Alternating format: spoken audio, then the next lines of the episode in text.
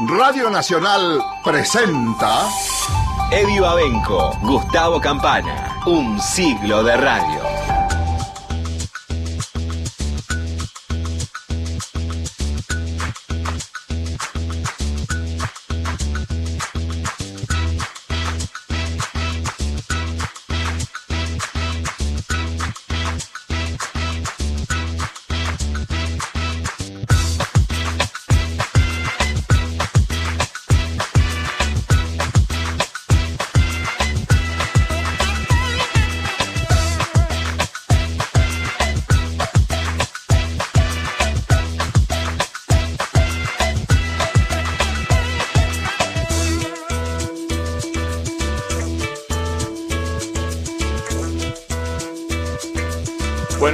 6 de la tarde, 3 minutos. Buenas tardes, estamos arrancando una vez más un siglo de radio, dos horas a la semana para repasar lo mejor de estos 100 años de magia en el aire, octavo capítulo de esta síntesis, cuando están faltando solamente cuatro días para el centenario de la radio, es este jueves, ya está anunciado, va a ser una transmisión única desde el kilómetro cero de esta historia, que es el Teatro Coliseo, ahí donde por primera vez se pensó en poner la nueva tecnología que estaba disponible al servicio de los oyentes para que escucharan en esa primera emisión Parsifal de Wagner y con una idea de continuidad, de constancia en esas transmisiones. Ahí, en el Coliseo, con Héctor Larrea como maestro de ceremonias, con una serie de mesas con los hombres y las mujeres más importantes de esta historia, con documentales, con el acompañamiento de la televisión pública, subidos a todas las radios públicas y privadas que quieran compartirlo, con un especial de las dos carátulas también, me estaba contando recién Patricio Schulze, con un portal especialísimo además para recorrer la historia y muchas cosas más. Empezamos a celebrar este 27 de agosto los 100 años de la radio. Me toca además la suerte de ser parte de ese día histórico, acompañado de mi querida eh, Miki Luzardi. Quiero decirles que va a ser un día único de verdad, estamos muy contentos. Por supuesto, que lo van a poder seguir a través de AM870 y de las diferentes frecuencias de Radio Nacional en todo el país. Y hoy en un siglo de radio, un capítulo muy, muy, muy especial. Un solo protagonista, podríamos decir, y una ráfaga de 39 noches. 39 noches hace 69 años fueron suficientes para convertir ese ciclo de radio en uno de los hechos más importantes de toda la historia de la radiofonía nacional. Relatos a los que solamente hay que pasarles un poquito el plumero para que se conviertan en presente. Mensajes eternos, porque dieron en el corazón de la condición humana. Todo eso puso de relieve y además con las palabras justas, como dice Gustavo Campana, todos nuestros, nuestros tesoros y, y, nuestras flaquezas. ¿no? Vamos a dedicarle este programa a Enrique Santos Discépolo y a sus diálogos con Mordisquito, ese personaje imaginario que resume a toda una clase social en, en la Argentina. Y créanme que no hace falta ir a la historia para buscar a esta gente, Mordisquito sigue vivo, sobrevive a los naufragios porque bueno, es un egoísta agarrado al flota flota, ¿no? Un laburo de selección precioso hoy en un siglo de radio con Patricio Schulze, ya lo nombré en la producción, con Matías Arrecegor en la operación técnica. Mi nombre es Eddie Babenco y nosotros somos todos los laburantes de esta cocina en la que el Masterchef es Gustavo Campana que está en línea con nosotros. Gustavo, ¿cómo estás? Bienvenido. ¿Cómo va Eddie? El saludo para todas las compañeras y compañeros de la radio. Y estaba pensando, eh, ¿Se puede resumir a un hombre en solo 39 noches en el marco de 100 años? ¿Se puede plantear que ese tipo quedó en la historia por 39 noches? Sí, sí, claro.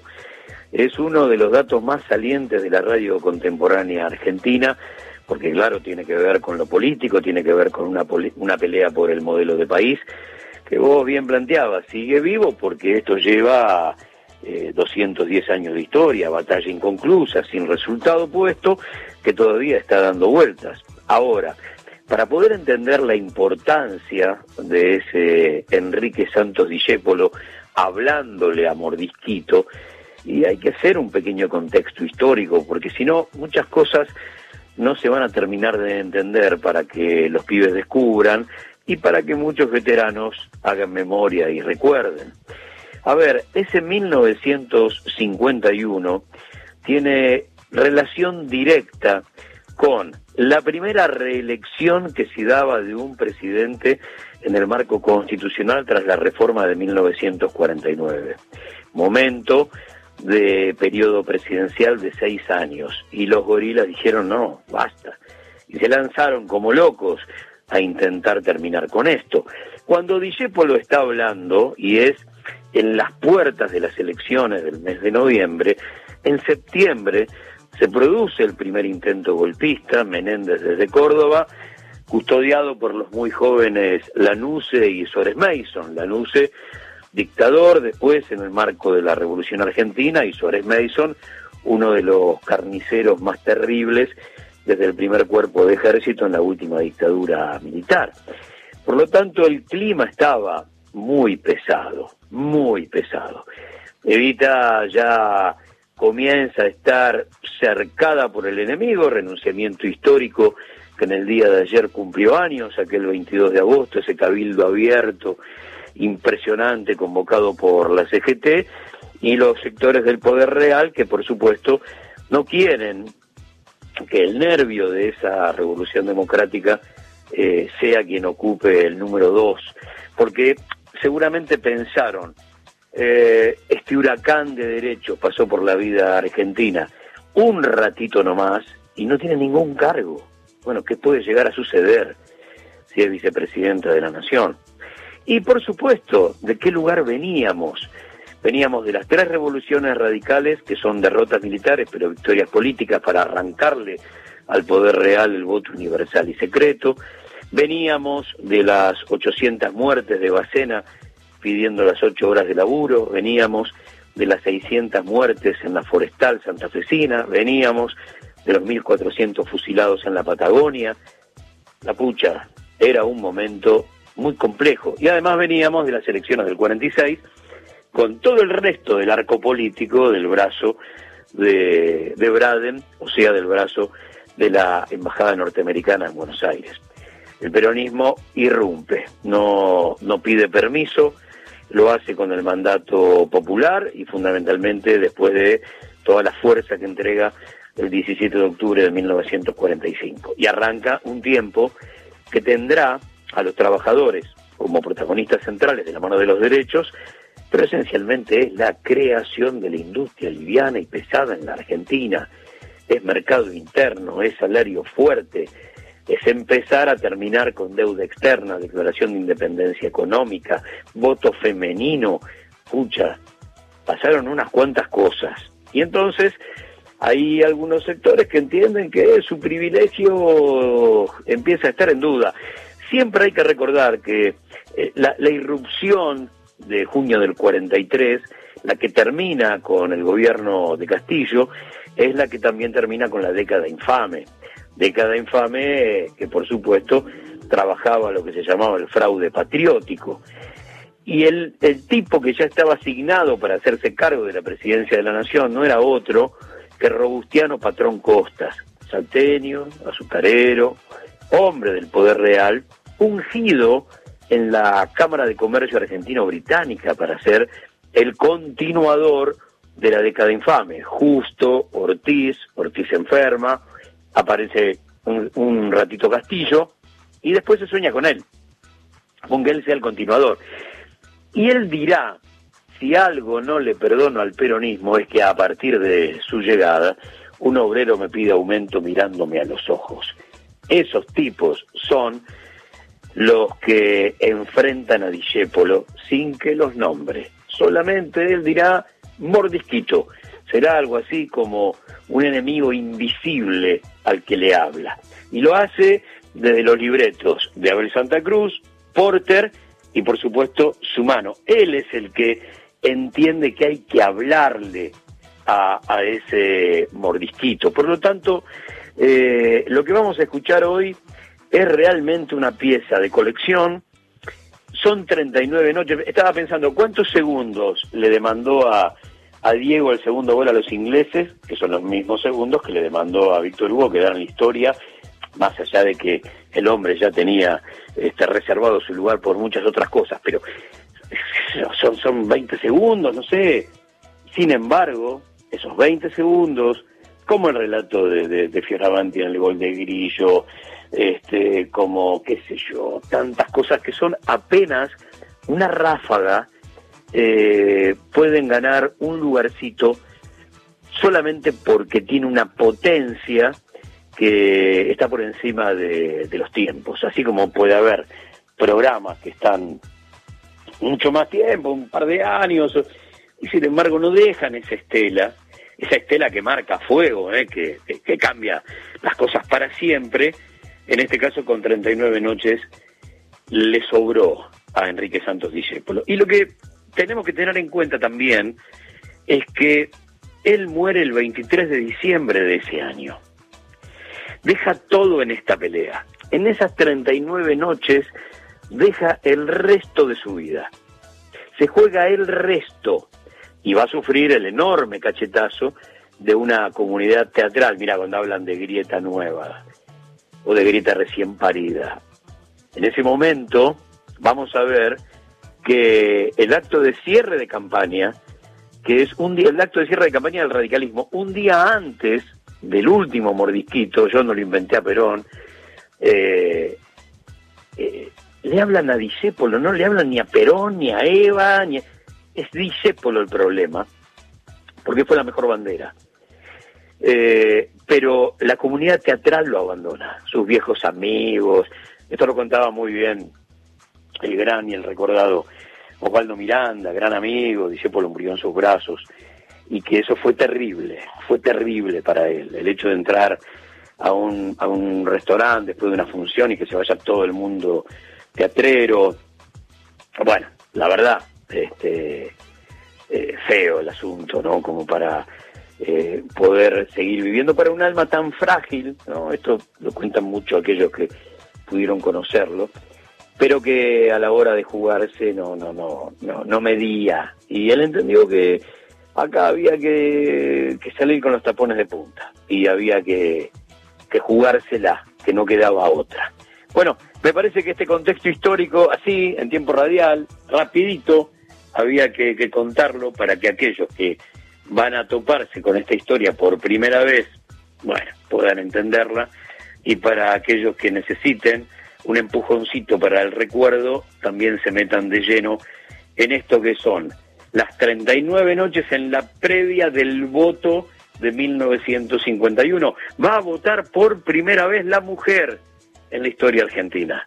No es poca cosa lo que va a pasar en ese momento. Y, y Discepolo se la juega hasta entregar lo último que le queda de vida, Eddie. Por eso la importancia del programa de hoy. Muy bien, Gustavo, quedamos en línea, nos metemos entonces en esta historia. Disépolo, dice Polín, en su ciclo por Radio del Estado, en estas 39 noches repasadas hoy en un siglo de radio. Pienso y digo lo que pienso. Todas las noches de lunes a viernes, dice Polín, conversa con sus muchos amigos de todo el país, como él solo sabe hacerlo, comentando temas de interesante actualidad. Y ya está nuevamente con nosotros Enrique Santos Discépolo. Oíme, Mordijito.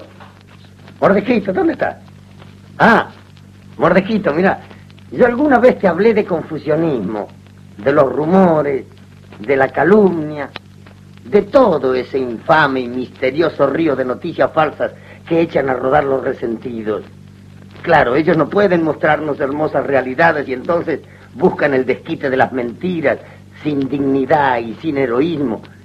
Y ellos, los que desde hace años y años te dicen sigilosamente que se va a venir una, esos mismos son los que ahora te ponen una mano en el hombro, miran, miran hacia los costados, se agachan y te dicen, atenti, eh, ojo, atenti que la que se viene el 22. ¿Y qué se viene el 22? El 22.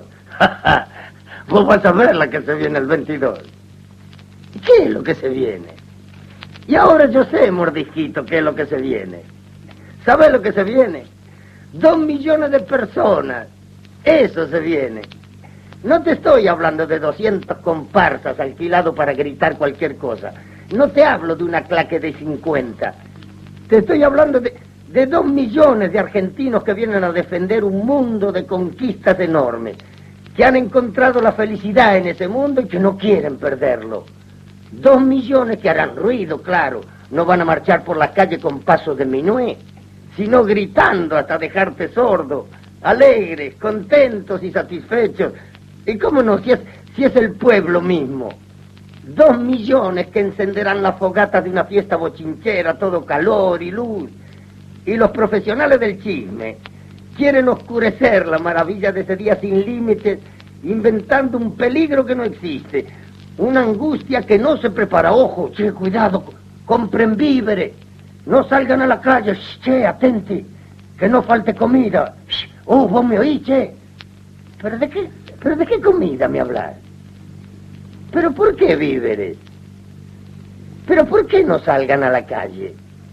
Es la guerra. Y no, no es la guerra, mordisquito. Estás equivocado. No es la guerra, al contrario, es la paz de los trabajadores. Porque habrá gritos y canciones y banderas, pero es la paz. Claro, a vos te gustará más una audición de boleros o un concierto en la Wagneriana, lo entiendo, porque hay músicos y músicas que a vos no te llegan, pero a mí sí. A millones y millones, sí. Y a mí me vas a contar que millones de hombres que vienen a defender un privilegio, un nombre y una idea es, solo porque, porque sí. Y me la vas a contar. Y no, a mí no me la contás. Eh, dame la espalda si querés. Dale la espalda a toda esta fiesta que conmueve a muchos y no hiere a nadie. Colocate en una postura negligente, fuma tu cigarrillo envolviéndote en una selva de humo, silba un guarazón o mirate las uñas. Haz lo que quiera, pero oíme a mí. Y si no, a ellos, a los dos millones de la estupenda fecha. Y oílos no como si oye un rumor de esos que ahora están de moda, sino de una manera más leal y más argentina, porque el rumor es una agachada. Una agachada, y lo que ellos quieren decirte es una preciosa altivez. Sí, yo, yo no te lo niego, que los que están contentos cantan, gritan, castigan el parche de sus corazones fuertes y satisfechos y no avanzan bailando de punta, sino con un redoble de botines sonoros. Y esto es lo que va a pasar el 22. Pero nada más que esto, y todo esto, el pueblo de tu patria, el pueblo ayer explotado y hoy redimido que puede salir a la calle a gritar lealmente su amor y su pensamiento sin que lo muelan a palos. No, no, eso ya pasó. Eso es la pesadilla de antes y esto será el sueño de hoy y el de mañana. Por eso, por eso no le hagas caso al intrigante que fabrica una historia mezquina y que te dice que de peligro, las mujeres y los niños primero, la que se viene el 22. ¿Y qué se viene? Es sonso. Ya te dije lo que se viene. No dos millones de rencorosos que salen a pelear, sino dos millones de trabajadores agradecidos que salen a proclamar su fervorosa adhesión y su reconocimiento. ¿Me comprendés, mordijito? Y a mí, a mí me vas a contar que no preferís esta lealtad de los que gritan una verdad argentina a la infamia de los que murmuran. Y no, a mí no me la vas a contar. Hasta mañana, ¿sí? Hasta mañana.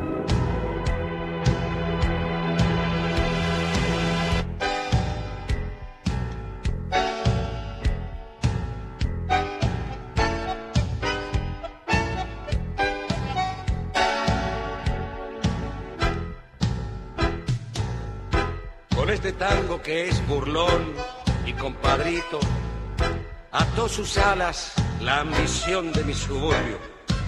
Con este tango nació el tango y como un grito salió del sórdido barrial buscando el cielo. Conjuro extraño de un amor hecho cadencia que abrió caminos sin más ley que su esperanza Mezcla de rabia, de dolor, de fe, de ausencia, llorando en la inocencia de un ritmo juguetón.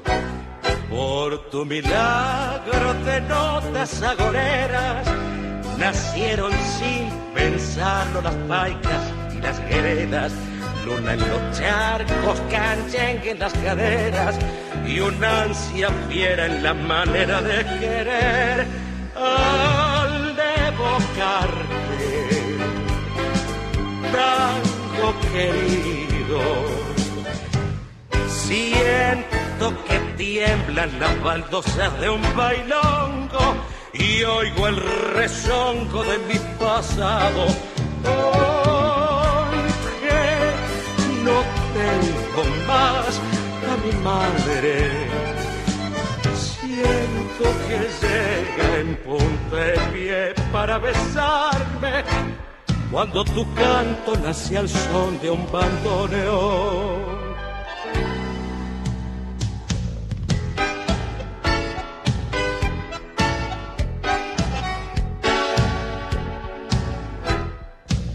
Carancanfunfa se hizo al mar con tu bandera y en un perno mezcló a París con Puente Alcina. Triste compadre del gavión y de la vida y hasta comadre del bacán y la pebeta. Por vos, Suseta, Canarreo y Misiarura se hicieron voces al unir con tu destino. Misa de faldas, querosen, tajo y cuchillo que ardió en los conventillos y ardió en mi corazón. Misa querosen, tajo y cuchillo que ardió en los conventillos y ardió en mi corazón.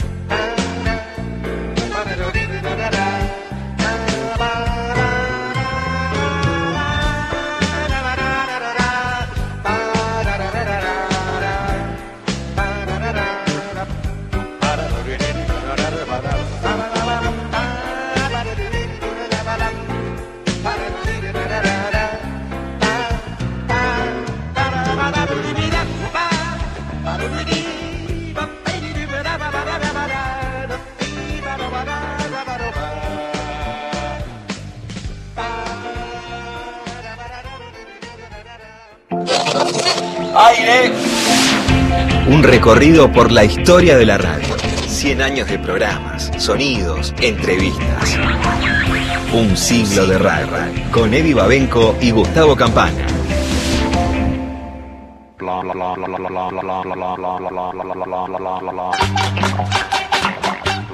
Muy bien, ahí estaba entonces Enrique Santos Discépolo, Discepolín, hablándole a esa figura de mordisquito y un poquito también de, decíamos, la figura central de hoy claramente es Discépolo, ¿no? Eh, y ese punto de la historia, ese momento de la historia, ese año de la historia de la Argentina que bien describía Gustavo Campana, pero también un poquito Rubén Juárez, que ahí estaba, ¿no? Con una versión de, del Choclo y que, y que va a volver. Otra de las conversaciones de Discépolo, en este caso con una bueno, con esa sensibilidad que, recién Gustavo describía, ¿no? una sensibilidad prístina, eh, especialmente en este caso puesta en los hijos del pueblo. ¿Qué país podemos construir con esas cabecitas rapadas, arrastrando la tristeza de la falta? Eso se pregunta, ¿no? ¿Qué país podemos construir con niños que no reciben caricias? ¿no? Pensaba un poco en Armando Tejada Gómez, que escribió no mucho después de esto, algo de lo que vamos a escuchar es honra de los hombres proteger lo que crece, cuidar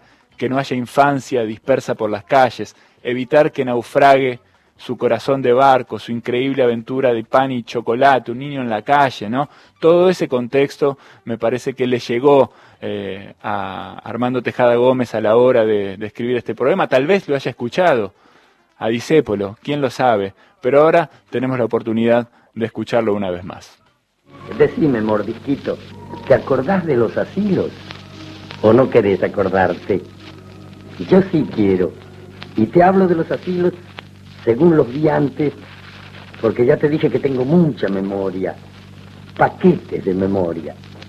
Mira, seré menos alto y menos pesado que vos, y tendré menos talento, pero me cabe dentro toda la memoria del mundo.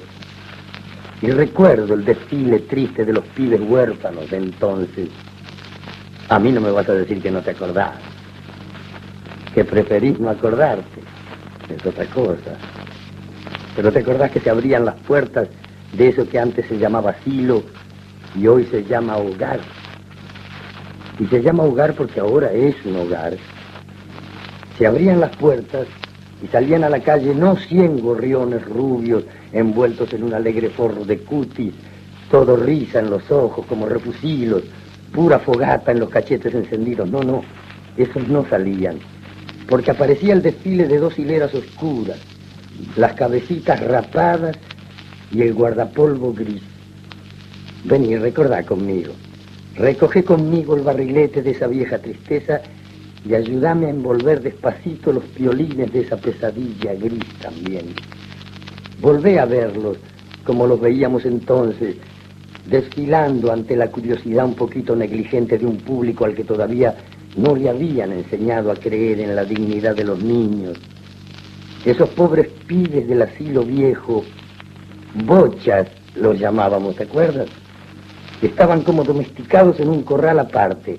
Ellos no conocían el bochinche precioso del centrofobar que suda gloriosamente en el potrero, ni conocían el rumor de la mano que acomoda la cobija para que no vuele levantada por el sobrepique de la sofocación o del sueño.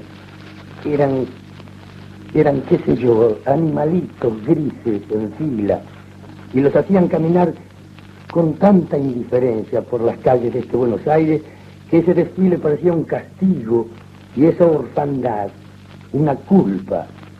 Eran bochas, el rapado desfile de bochas, pobres cabecitas que no habían conocido el hervidero de los mechones rebeldes, el tumulto del jopo, el jopo que de pibes nos molestaba y que de grandes extrañamos suspirando, el borbotón de los rulos donde se hacía un fatigoso picnic, el peine de mamá.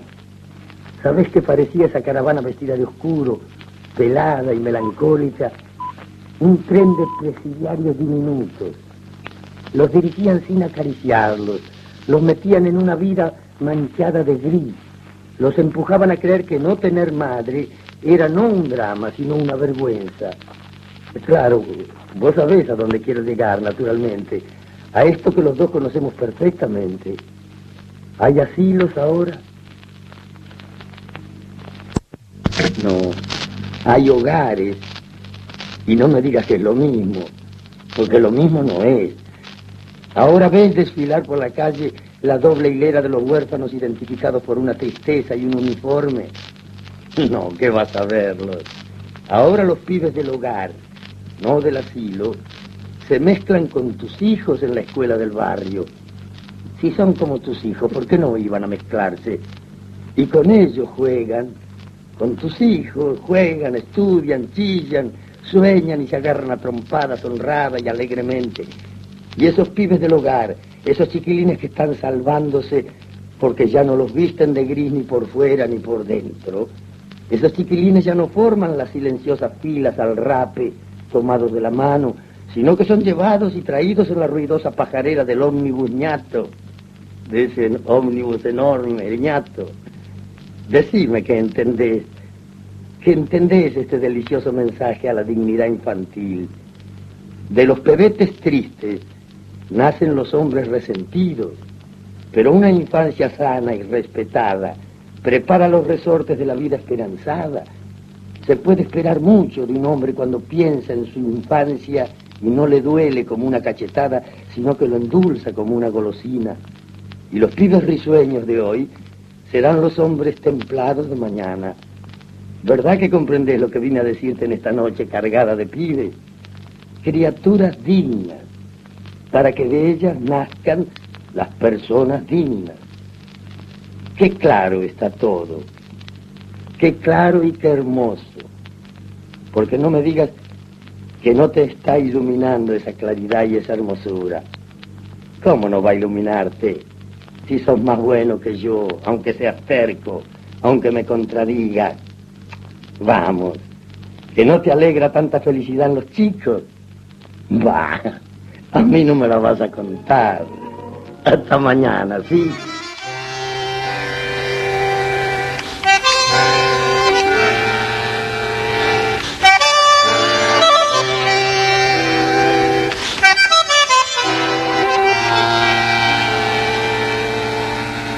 Uno busca lleno de esperanzas el camino que los sueños prometieron a sus ansias.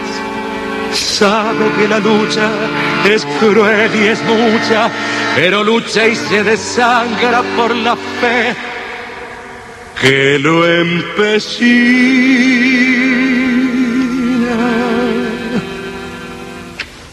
Uno va arrastrándose entre espinas y en afán de dar su amor.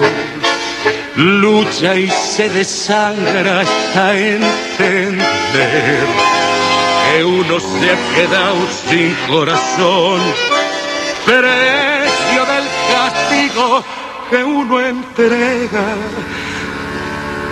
por un beso que no llega o un amor que no engañó.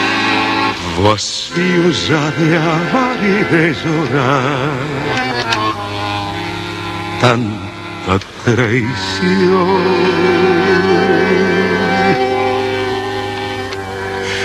si yo tuviera el corazón,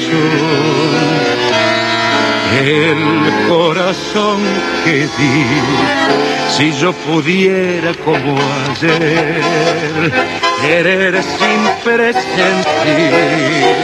Es posible que a tus ojos que me gritan su cariño los cerrara con mil besos sin pensar eran como esos otros ojos los perversos, los que hundieron mi vivir. Si yo tuviera el corazón, el mismo que perdí, si olvidara la que ayer lo destrozó y pudiera darte, me abrazaría a tu ilusión para llorar mi amor.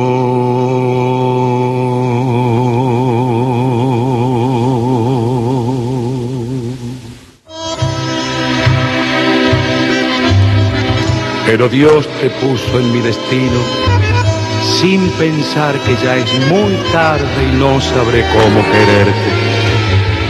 Déjame que llore como aquel que sufre en vida la tortura de llorar su propia muerte. Buena como sos, habría salvado mi esperanza con tu amor. Uno está tan ciego en su penar, uno está tan solo en su dolor. Frío cruel que es peor que el odio, punto muerto de las almas, tumba horrenda de mi amor maldijo para siempre y me robó toda ilusión. Si yo tuviera el corazón, el mismo que perdí, si olvidara la que ayer lo destrozó y pudiera amarte, me abrazaría tu ilusión para llorar. Mi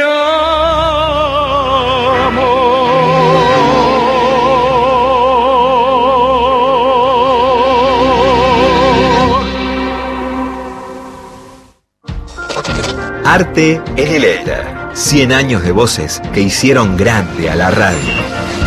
1920-2020. Un siglo de radio. Bueno, ahí estaba Rubén Juárez y Disépolo escritor, ¿no? El escritor de Uno, esa canción que arrancó llamándose Si yo tuviera un corazón, ¿no? Y que tuvo un recorrido alucinante dentro de la historia de la música popular argentina, como tantos tangos de Disépolo, entre ellos Cambalache, Cafetín de Buenos Aires, que Bachaché, Gira Gira, bueno, y una larguísima, larguísima cantidad de, de, canciones fantásticas. Vamos a seguir recorriendo estas conversaciones entre Disépolo y Mordisquito, aunque en este caso el interlocutor, además de Mordisquito, podía ser Pirulo, ¿no? Pirulo. Y a partir de Pirulo explicar una idea de la justicia social, que se puede explicar de muchas maneras, y también con un plato de sopa, que sirve también como metáfora para pensar quién puede meter la cuchara en el plato y quién no puede meter la cuchara en el plato y a quién le molesta que la sopa sea para todos y las cucharas sean levantadas también en los restaurantes por las personas de la clase trabajadora, ¿no? Algunos personajes nefastos que llegan al poder dicen, les hicieron creer que siendo empleados podían tomar sopa. Otros abren contentos las puertas de los restaurantes. Escuchemos a Enrique Santos Discépolo. Sobrino Pirulo, como todos los sobrinos que tienen esa edad anfibia de los 12 años, protestaba cada vez que le servían la sopa, ¿sabes? A mí no me gusta la sopa. Hay necesidad de comer sopa. Se puede vivir sin sopa. Ahí tenés el ejemplo del paisán, que es, que es una persona importante y cara, y no la toma. No toma sopa. Y no es cualquiera, sino un paisán. Entonces, la madre de Pirulo, para evitar que cada almuerzo fuese un accidente y un incidente, suprimió la sopa. Y Pirulo, yo lo sigo llamando Pirulo porque los tíos nunca conocemos el nombre verdadero de nuestro sobrino. Te juro que en este momento, si me lo preguntan, no sé cómo se llama Pirulo. Se llama Pirulo. Bueno, Pirulo, al almuerzo siguiente dijo, ¿cómo qué pasa? No hay sopa chilló, gritó, pateó. ¿Qué me contar? Y la misma criatura que protestaba antes cuando había sopa, protestaba después porque no había sopa. Es decir, esta es una pregunta que quiero hacerte. Por casualidad, ya que no conozco tu nombre, ¿vos no te llamás Pirulo? Porque estás colocado en una contradictoria plataforma de sobrino y te quejas porque hay sopa o porque no hay sopa. Tu dialéctica es un laberinto donde te perdés como una nena en un desfile. De pronto esgrimís un argumento así, con las dos manos, listo, como para dar un mandoble importante, como si levantaras una cimitarra y resulta que es apenas un cortaplumas y sin filo. En Buenos Aires, decís, ya no se puede ir a un restaurante, un asalto, y encima el 22% para el personal. Claro, te entiendo. El 22%, mira qué escándalo. Una sopa, un peso, más el 22%, un peso y 22. Aquí protestás porque te dan la sopa, como pirulo. Al día siguiente, o al minuto siguiente, tu argumento viene a buscarnos desde un ángulo opuesto. Porque sabes lo que decís entonces. En Buenos Aires ya no se puede comer. Vas a cualquier restaurante y no hay mesa. Están repletos. Tenés que esperar turno. Hasta para comer hay que hacer cola. Y entonces digo yo, ahora protestar porque no te sirven la sopa. Como pirulo también. Pero entonces, ¿en qué quedamos? ¿Te molesta el 22% o te molesta el hecho de que al público no le moleste ese adicional y penetre en los restaurantes el arroyo interminable de los que ahora pueden comer ventajosamente donde se les ocurra. ¿No comprendés que si ese 22% no atendiera a razones de equidad y satisfaciera necesidades del personal de servicio sin herir el mayor poder adquisitivo de la población, la cosa funcionaría al revés? Los restaurantes estarían vacíos. En vez de trabajar de centinela esperando que se desocupe una mesa, te irían a buscar a tu casa para que hicieras de grupí. Y no, no, ya ves cómo están las cosas. Al mismo tiempo viven alegremente el que va a tomar la sopa y el que te la sirve. Entonces olvídate de tus tías. Perdé esa disconformidad de sobrino y no metas tu cuchara para resolver ni revolver la sopa de los otros. Convencete ¿No ves que seguís encendiendo el fósforo del otro lado? Y eso no se puede. De la cabeza se enciende, pirulo. Vas a la cosa chiquitita buscando un síntoma negativo dentro de esta inmensa prosperidad general y el argumento se te vuelve en contra como el boomerang. Yo no me opongo a que fumes, pero ¿por qué fumas con el cigarrillo dado vuelta? ¿No ves que te quema la lengua? Anda, ponete de acuerdo con Pirulo. ¿Querés la sopa o no querés la sopa? Elegí una de las dos posturas y uno de los dos deseos, pero los dos al mismo tiempo, no.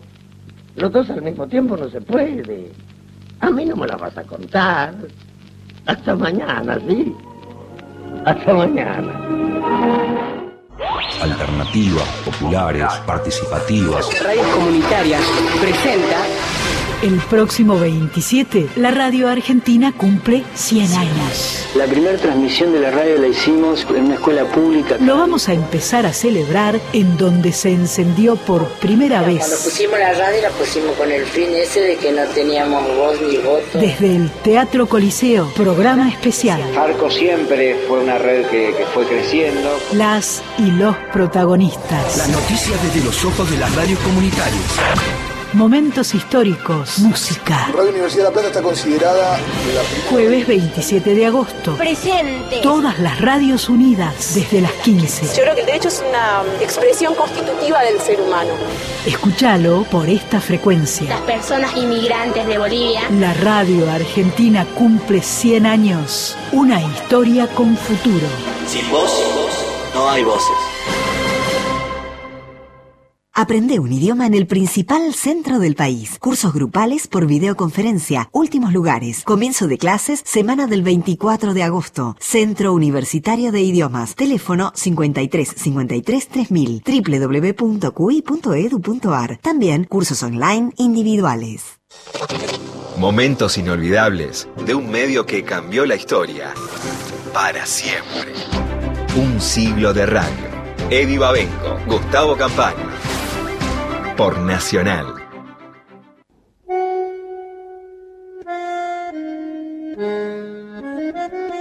A pocos días de las elecciones del 51, de lunes a viernes y a las 8 de la noche, él solía decir por radio que antes la patria era como una rosa, pero esa rosa no perfumaba tu vida y estaba en el ojal de los otros.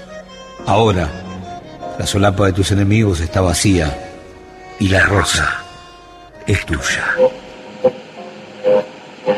Oíme, mordijito. Mordijito, ¿dónde está? Ah, mordijito, mira, yo alguna vez te hablé de confusionismo, de los rumores, de la calumnia, de todo ese infame y misterioso río de noticias falsas que echan a rodar los resentidos. Claro, ellos no pueden mostrarnos hermosas realidades y entonces buscan el desquite de las mentiras, sin dignidad y sin heroísmo.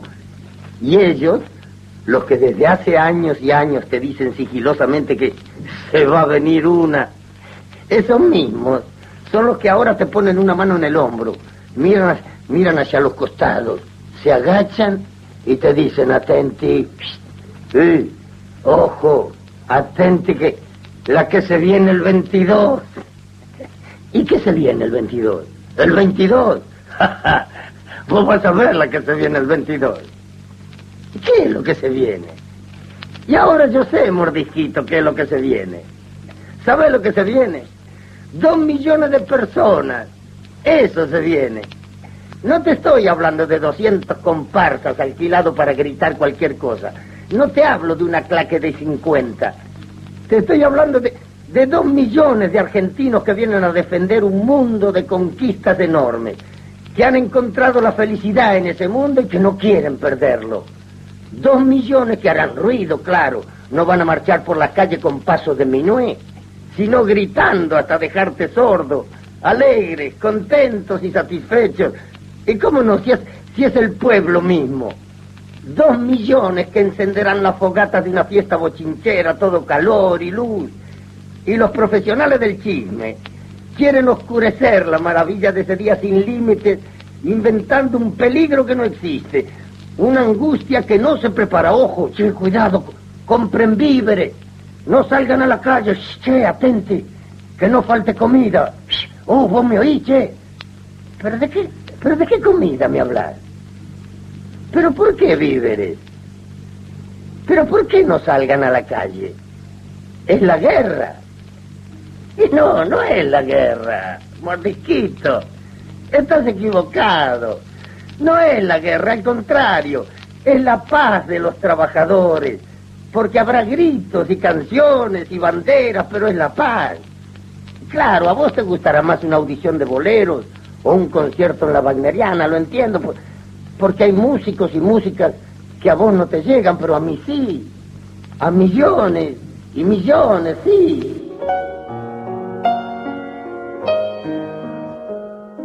Yo vengo de otras épocas, de un tiempo lleno de palabras. No había nada más que eso. Barrios de palabras, tribunas de palabras, países de palabras. Y por eso no creo en los rumores chiquitos y muchas veces miserables con que vos querés hacerle sombra a una realidad que está iluminándonos. Desprecia al malintencionado que te pasa un rumor, como quien te entrega un billete falso. ¿Y cómo vas a comprar la verdad con un billete falso? Y a mí me vas a contar que millones de hombres que vienen a defender un privilegio, un nombre y una idea es, es solo porque, porque sí. Y me la vas a contar. Y no, a mí no me la contás. Eh, dame la espalda si querés. Dale la espalda a toda esta fiesta que conmueve a muchos y no hiere a nadie. Colocate en una postura negligente, fuma tu cigarrillo envolviéndote en una selva de humo, silba un guarazón o mirate las uñas. Haz lo que quiera, pero oíme a mí. Y si no, a ellos, a los dos millones de la estupenda fecha. Y oílos no como si oye un rumor de esos que ahora están de moda, sino de una manera más leal y más argentina, porque el rumor es una agachada una agachada, y lo que ellos quieren decirte es una preciosa altivez. Sí, yo, yo no te lo niego, que los que están contentos cantan, gritan, castigan el parche de sus corazones fuertes y satisfechos y no avanzan bailando de punta, sino con un redoble de botines sonoros. Y esto es lo que va a pasar el 22. Pero nada más que esto, y todo esto, el pueblo de tu patria el pueblo ayer explotado y hoy redimido que puede salir a la calle a gritar lealmente su amor y su pensamiento sin que lo muelan a palos. No, no, eso ya pasó. Eso es la pesadilla de antes y esto será el sueño de hoy y el de mañana. Por eso, por eso no le hagas caso al intrigante que fabrica una historia mezquina y que te dice que de peligro las mujeres y los niños primero, la que se viene el 22. ¿Y qué se viene? Sonso. Ya te dije lo que se viene. No dos millones de rencorosos que salen a pelear, sino dos millones de trabajadores agradecidos que salen a proclamar su fervorosa adhesión y su reconocimiento. ¿Me comprendés, mordijito? Y a mí me vas a contar que no preferís esta lealtad de los que gritan una verdad argentina a la infamia de los que murmuran. Resulta que antes no te importaba nada y ahora te importa todo. Sobre todo lo más chiquito. Pasaste de náufrago a financista sin bajarte del bote. Vos. Vos que estabas acostumbrado a saber que tu patria era la factoría de alguien y te encontraste con que te hacían el regalo de una patria nueva. En vez de dar las gracias por el sobre todo de Vicuña, dijiste que había una pelusa en la manga y que no lo querías derecho, sino cruzado. Sí, bueno, pero ¿y por qué no? No, no, no, sea honrado, mordijito. Vos dirás que no, pero los hechos están diciendo que sí. ¿Y por qué las mujeres no podían intervenir como nosotros, no en la politiquería del enjuague, sino en la política de un país que se salva y de una nacionalidad que vuelve a ser pie.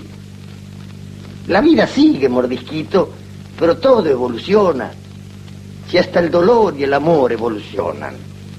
No podemos aferrarnos a las viejas costumbres y a los viejos defectos con la terca perseverancia del gato de la casa que está en ruinas y sigue metido en las ruinas. Y no, ahora las cosas han cambiado. Ahora las mujeres tienen tanta dignidad cívica como los hombres. Y claro, ¿por qué no iban a tenerla? Pensa un poco. Revisa la historia, mordisquito, y a la sombra del héroe encontrarás siempre el impulso y la fortaleza que nacían en la mujer querida. Tantas hubo y tantas conoces. Sí, claro que entonces el mundo avanzaba de una manera más cautelosa, el progreso no volteaba ese montón de barreras sin sentido y la función femenina era simplemente tutelar, tender la mesa, preparar el ladrillo caliente envuelto en la pañoleta o hervir la manteca en el vino para cortar un refrío. Función irreemplazable, imagínate. La función doméstica y reposada de tu madre o de la mía, mujeres sencillas que actuaron sencillamente en la época de la sencillez. Pero hemos evolucionado, mordijito, y si vos aceptaste que la mujer saliera a la calle para ponerle el hombro a tu iniciativa y para trabajar con vos y como vos, eh, si aceptaste el esfuerzo, al mismo tiempo heroico y risueño de la mujer trabajadora, y consideraste su actitud como un deber, ¿por qué al que cumple un deber le vas a negar un derecho? Y no, no, no se lo podés negar. claro que no. ¿O qué querías? Que la mujer fuese igual a vos en el momento de la fatiga y que fuera menos que vos en el instante de la recompensa. Y no, y no se puede. Mira, desde hace muchos años, no sé cuánto, digamos 30, 40, la magnífica mujer argentina, las nietas de aquellas abuelas criollas que ayudaron a escribir la historia, tu mujer o tu hermana, tenían pleno derecho a intervenir en los destinos del país Estaban capacitadas para disfrutar los instantes felices de una patria o para mejorar los instantes complicados. Y, recién ahora, fíjate, recién ahora la inteligencia y el cariño con que te construyen esta Argentina nueva dignifican a la mujer y la colocan para siempre en el plano de los protagonistas. Para alcanzar lo que se está alcanzando, hubo que resistir y vencer las más crueles penitencias del extranjero y los más ingratos sabotajes a este momento de lucha y felicidad. Porque vos estás ganando una guerra y la estás ganando mientras vas al cine, comes cuatro veces al día y sentís el ruido alegre y rendidor que hace el metabolismo de todos los tuyos. Porque es la primera vez que la guerra la hacen 50 personas mientras 16 millones duermen tranquilas porque tienen trabajo y encuentran respeto. Y está bien, así debe ser, porque no podemos vivir absurdamente en la, en la estropeada casa vacía. Pensá, mordisquito, en el fervor tremendo que las mujeres han demostrado en los últimos años de reconquista apasionada. Pensá en las obras enormes que una mujer sola, una sola mujer ha hecho para tu patria. Y frente a esas obras monumentales, es posible que no comprendas todavía qué derechos le asisten a las compañeras de tu nacionalidad. Y no, a mí no me lo podés contar, que no lo comprendés. Vos dejá el pasado. Ya está en la percha, colgado junto a un montón de desencantos. Pero pensá que si ahora la mujer y las mujeres se lanzan alegremente, lealmente a la función cívica, es porque hay una nueva fuerza que las empuja. Y vos no podés mantenerte al margen de estas verdades que te digo, y que te las digo porque me las enseñaron ellas con su ejemplo claro y valeroso. Vamos, mordisquito, deja al gato. Sí, deja, deja que el gato se pasee maullando sobre los escombros y entra valientemente en esta época llena de momentos flamantes, de justicia y de claridad. ¿O preferís el oscuro afecto de la casa en ruinas? Sé bueno, ¿no te parece muy literario eso? Vamos, no me digas que preferís ponerle las espaldas al techo que se te cae encima y así vencido, así inclinado, protestar contra el desfile de las mujeres victoriosas. Y no, ¿qué vas a preferir?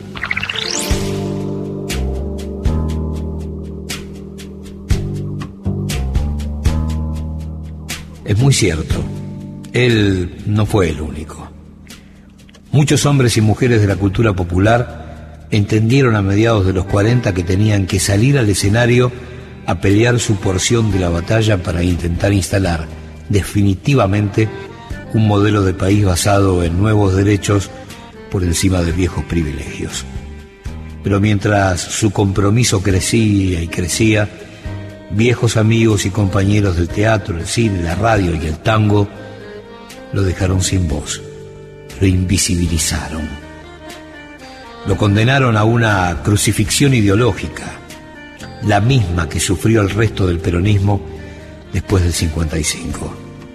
Padeció el desprecio de sus pares, su nombre dejó de pronunciarse en ciertos círculos y marchó al exilio sin hacer las valijas cuatro años antes de las bombas en Plaza de Mayo. Y finalmente pagó con su vida. Pienso y digo lo que pienso. ¿No te das cuenta que sos un engrupido? ¿Te crees que al mundo lo vas a arreglar vos? Si aquí ni Dios rescata lo perdido. ¿Qué querés vos? Haz el favor.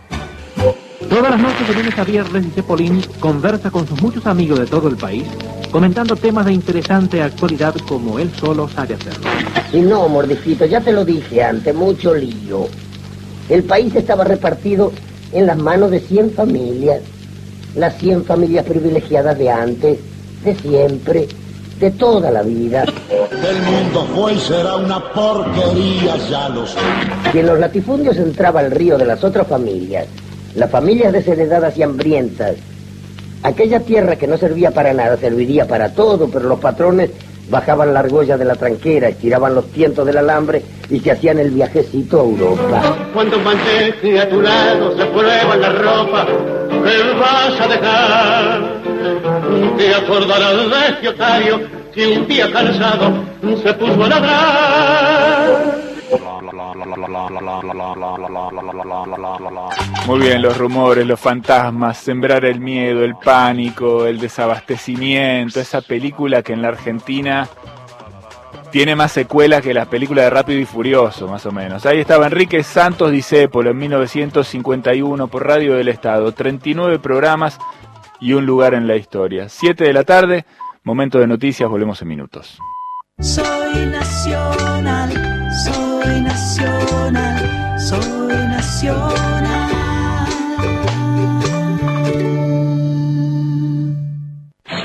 De la primera transmisión de radio al presente, con el oído puesto al futuro.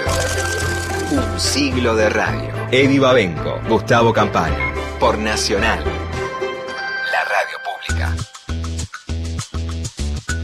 7 de la tarde, dos minutos, seguimos en Nacional M870 en un siglo de radio a cuatro días del comienzo, del punto de partida de los festejos de esta historia con futuro este jueves 27. Prepárate para la transmisión especial el jueves desde las 15 del especial de las dos carátulas a las 21 con libro de Alejandro Stillman y dirección de Nora Masi, la producción acá de Patricio Schulze. Eh, a las 22 el documental también, ¿no? También con Alejandro Stillman y, y Liliana Manna y todo un equipo alucinante, Rafa Hernández, Carla Ruiz y muchos más que se van a sumar. Volvemos con Gustavo Campana en el aire. Gustavo. Bueno, dijimos hará un par de domingos que este reino de la palabra eh, es indestructible, que ya a esta altura del partido sabemos que mientras haya palabra, que es algo así como la prueba de vida de la humanidad, habrá radio. Y la verdad es que tuvimos palabra en esta primera hora, pero eh, excelencia, dicha con poesía, repleta de metáforas, directa, muchas veces en el tono justo. Y encima le pedimos una mano a Rubén Juárez, que aparezca como duende con, con las letras de, de. El personaje integral, ¿no? Ese tipo que en el mundo del tango, el teatro y el cine fue, fue Dios, eh, tuvo una aparición singular, pero además muy chiquitita en la radio y le bastó para quedar para siempre. Vos hablabas de, algunas cosas dichas en función de la condición humana, por lo tanto, lo planteado en el diálogo imaginario con Mordisquito es para siempre. Eh, Mordisquito, o los diálogos de Discépolo con Mordisquito, no son pasado, no son presente, son futuro. Todo lo que estamos escuchando es futuro, aunque se haya dicho en la campaña electoral de 1951, campaña, insisto, como lo planteamos al principio, en ese, en ese contexto histórico que dimos a las apuradas, eh, que es este, una campaña medular, porque la pelea es la que seguro eh, abre las puertas de la voracidad del enemigo y que va a terminar con las bombas sobre Plaza de Mayo. O sea, eh, si querés podemos decir que la palabra de mordisquito tiene como respuesta miles de kilos de explosivos en aquel junio, cerca de 300 o 400 muertos, cifra que jamás podremos precisar, y alrededor de 2.000 o 3.000 heridos, y después el decreto 4161, no lo podés nombrar, no podés cantar la marchita, que vas preso, y los fusilamientos del 56. Por lo tanto, es el sueño de la proscripción eterna de, de la palabra de Enrique Santos Discépolo, que no es más que la continuidad, como lo escuchábamos el domingo pasado a, a Homero Mansi, de aquello que soñó en algún momento el radicalismo irigoyenista en 1916, o desde 1916, cuando el pueblo llega a la Casa de Gobierno por primera vez. Así que lo que estamos escuchando es como un enorme retazo de la historia argentina, pero pintado por la radio, ¿no? Y, además con, con un discípulo encendido, único, como ningún otro pudo hacerlo, y nos vamos a meter en esta segunda hora con un poquito también de todos aquellos que salieron a, a pelear junto con él. Él no fue el único, plantearlo de esa manera sería entrar en un error histórico impresionante. Por ahí podemos decir, de acuerdo a, a los gustos personales, que en el formato radial, la verdad que fue el mejor. Pero por ahí pasaron Pepe Iglesias el Zorro, Tita Merelo, eh, Hugo del Carril, todos ellos hicieron pienso y digo lo que pienso, pero el final estuvo destinado eh, casi hasta sin saberlo para quien iba a convertirse en, el abanderado de esta idea de defender con uñas y dientes el, el modelo de país. Así que esta hora ha sido, a ver, radio pura, radio pura, reino de palabra y del sonido, y fue un, un viaje hasta un momento, insisto, irrepetible de la historia política argentina, pero que además eh, tiene el envase de muchos otros. Es más, podríamos decir que estos diálogos podrían armarse en el presente y no perderían ningún tipo de vigencia. Así que lo que hemos tenido, Eddie, a muy poquito del primer centenario de la radio, es la radio de pie a través de la palabra y fundamentalmente a través de uno de los grandes cultores, Enrique Santos Discépolo. Yo puedo negar todo. Vos podés negar todo. En realidad todos podemos negar todo. Pero hay algo que no se puede negar. Y es la evidencia. Y vos sabés lo que es la evidencia. Lo que te hace señas para que lo veas. Lo que te grita para que lo oigas. Claro que si vos cerrás los ojos y cerrás los oídos y no escuchás ni ves nada, no ves vos, no, no escuchás vos, pero, pero la evidencia sigue, firme sigue, erguida sigue, como fierro. Mira, yo, yo podría abrumarte tirándote encima un baúl de hechos evidentes, una montaña de conquistas evidentes, una verdadera cordillera de milagros evidentes, pero en vez de salirte al paso con una evidencia de lo que está, de lo que se puede tocar, yo te salgo al paso con una evidencia de lo que no está. ¿No me entendés? No me extraña porque cuando vos no querés entender, a vos los razonamientos te rebotan en la cabeza como el jején en el tubo de la lámpara. Y yo levanto una lámpara, ¿sabes? La levanto para iluminar las calles de esta patria mía, de tu patria, y mostrarte una evidencia que no está. Resulta curiosa una evidencia que no, que no se advierte. Y sin embargo es así. Te pregunto, ¿los mendigos están? ¿Vos ves los mendigos? Sobre las calles. Y al decirte calles te digo corazones y te digo espíritus. Se desató el arroyo de la dignidad recuperada. Se desató como una bárbara alegría de potro que transpira salud y esa correntada se llevó a los mendigos. Vos lo sabés. Pero no se los llevó para ahogarlos esa correntada, sino para bañarlos. Y llegaron a la costa, limpitos, peinados con la raya al medio, cantando no el guainito de la limosna, sino el chamamé de la buena digestión. No, no, no te encojas de hombro y contestame. Yo te hice una pregunta. ¿Vos ves los mendigos? ¿Dónde están los mendigos? Antes el pordiosero era una realidad en serie, co- como los automóviles, ¿te acordás? Los mendigos eran una vergonzosa institución nacional. Y los pobres se te aparecían en los atrios de las iglesias y en las escaleras de los subtes, en la puerta de tu propia casa, famélicos, decepcionados, con la cabeza como un paquete de pelo y debajo del pelo la dignidad en derrota. ¿Y ahora los ves? Decime, ¿los ves a los mendigos? Claro que no los ves. ¿Y eso no te conmueve? ¿O es que los extrañas? Porque si los extrañas, te aseguro que estás frito. Ahora las manos se extienden no para pedir limosna, sino para saber si llueve, para ordeñar la vaca llena de leche o el racimo lleno de clarete reserva.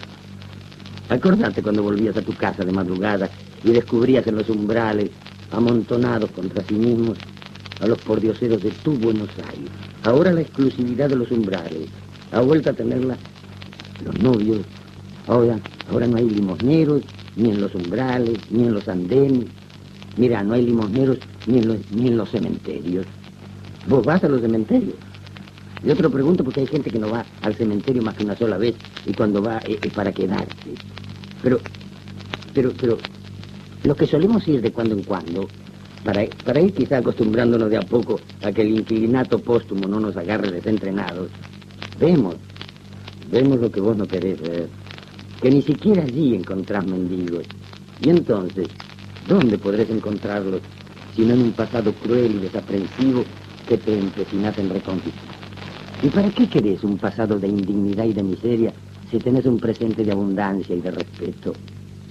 ¿O no me vas a decir ahora que, que no te diste cuenta que si trabajás te respetan, te hacen la vida honorable y placentera? Mira, yo te estuve hablando con evidencias y te voy a seguir apestillando con evidencias. ¿Y cómo? ¿Y qué? ¿Me vas a hacer creer que hoy, por lo menos, con esta conversación, no te rendiste a una evidencia? Sí, sé honrado, confesalo. Esta evidencia supera todos los cálculos, los que hemos ambicionado, los que hemos soñado de chico. Pero no digas que no lo adviertes. ¿Buscas todavía los mendigos? No, a mí no me la vas a contar. Mira, hasta el lunes. Vamos a seguirla el lunes. So bueno, esperamos. Me gusta charlar contigo seriamente de cosas en las que tu honradez debe superar todas las, las afecciones partidarias y las, y las indignidades que padeciste. Vamos a dejarla hasta el lunes. Vamos a dejarla. Hasta el lunes, ¿sí? De la primera transmisión de radio al presente, con el oído puesto al futuro. Un siglo de radio. Eddie Babenco, Gustavo Campana, por Nacional,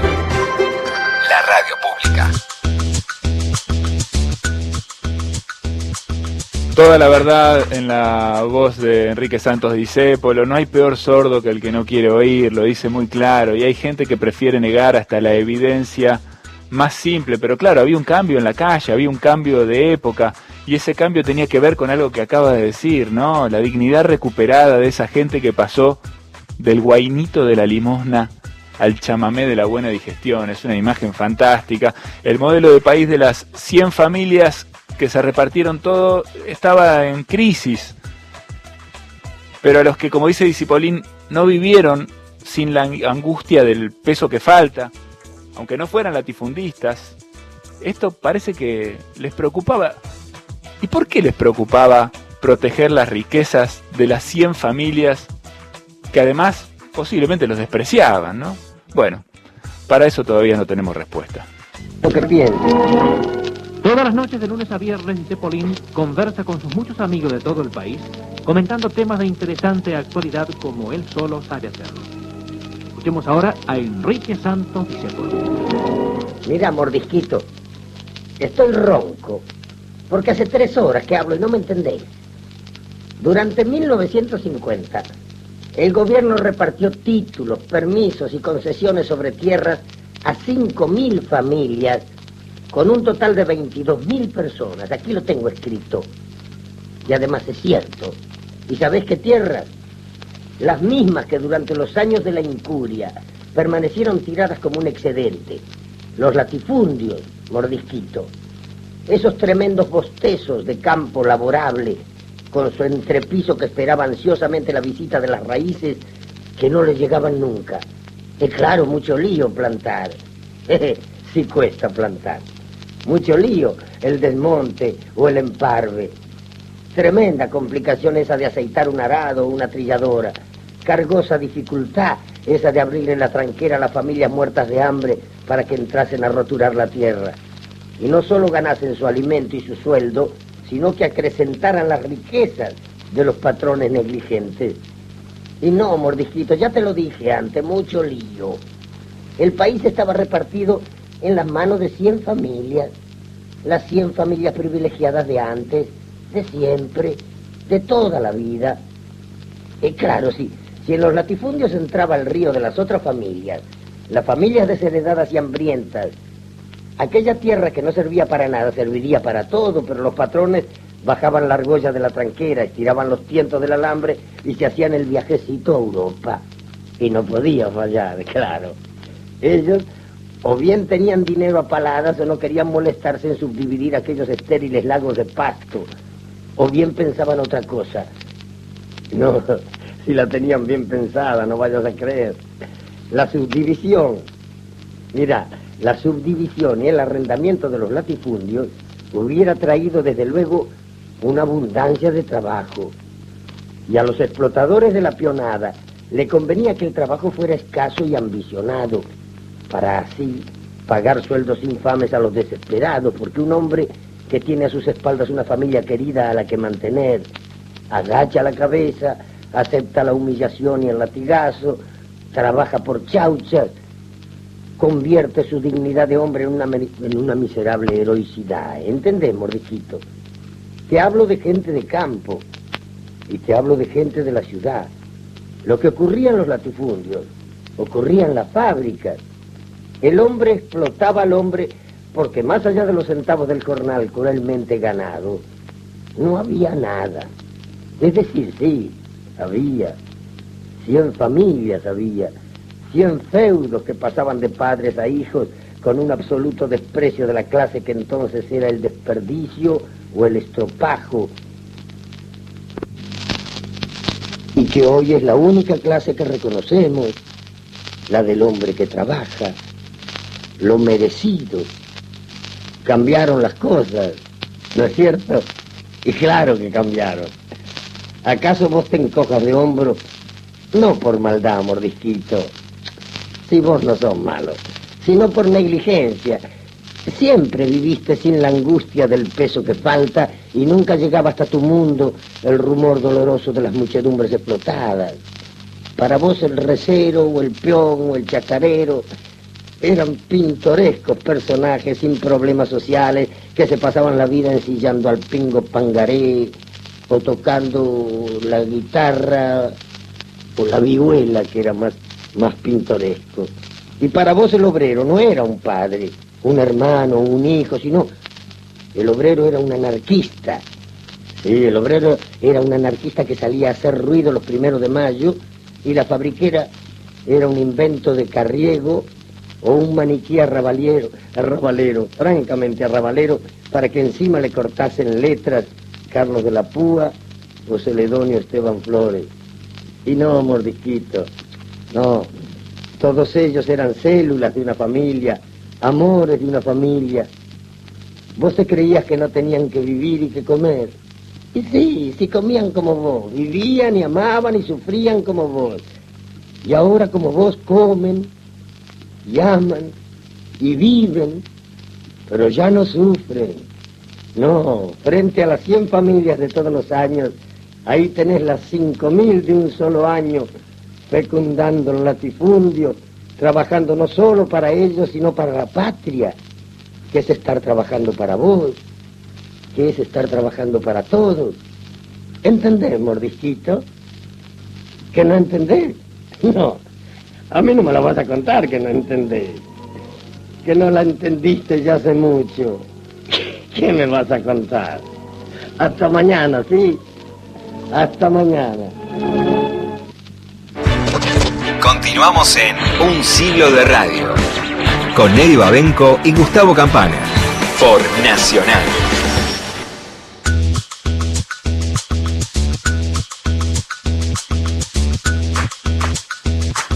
7 y 20 de la tarde, seguimos en un siglo de radio, hoy celebrando a la enorme figura de Enrique Santos Discépolo. Le mandamos saludos a Federico Guerra, ¿sí? que dice, Discépolo no es uno, es todo, y nos manda un mensaje. Muchísimas gracias a todos los que se comunican con nosotros a nuestro WhatsApp en el 1165840870. Vamos a seguir compartiendo estos diálogos, en este caso La rabia de Mordisquito, un 17 de agosto del 51, viendo a los chicos celebrar el cambio político en el país. La política como una actividad solo reservada a los grandes hombres de la patria.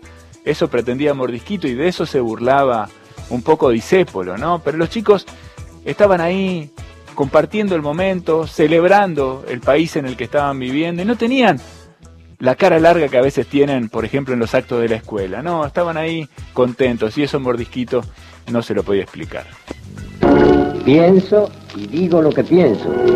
Todas las noches de lunes a viernes, Dice Polín conversa con sus muchos amigos de todo el país sobre temas de palpitante actualidad como él solo sabe hacerlo. Escuchemos ahora a Enrique Santos Discépolo. ¿Pero por qué te dio tanta rabia?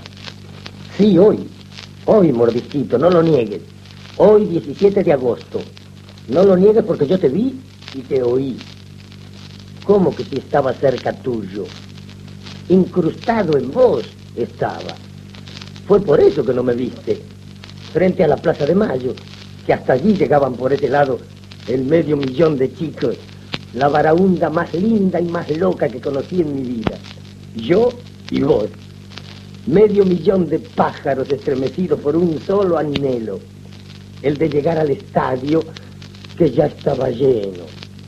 Cubiertas las 40.000 plazas del estadio y el medio millón afuera, pujando entre la bullanga más deliciosa por acercarse hasta el sitio, como si medio millón de gorriones buscaran en pleno día el árbol donde ampararse. Y eso te dio mucha rabia, sí, no lo niegues, porque a mí me gusta tu sinceridad aunque no comparta tu error. A vos te dio mucha rabia y eso no tiene sentido. Yo estaba incrustado en vos, incrustado en vos porque la marea era tal que me aplastó contra tu pecho del mismo modo que luego me separó sin que me vieras. Yo estaba apretado a vos y fue por eso que te oí cuando decías, ahora también los chicos hacen política. Si no lo niegues, te oí. Ahora también los chicos hacen política. Y no. ¿Por qué? ¿A qué le llamas política? A gente que da las gracias porque los chicos de hoy fueron a devolver con su presencia lo que han recibido en privilegios. ¿O no sabes que en tu patria primero están los niños, y después los niños, y después otra vez los niños?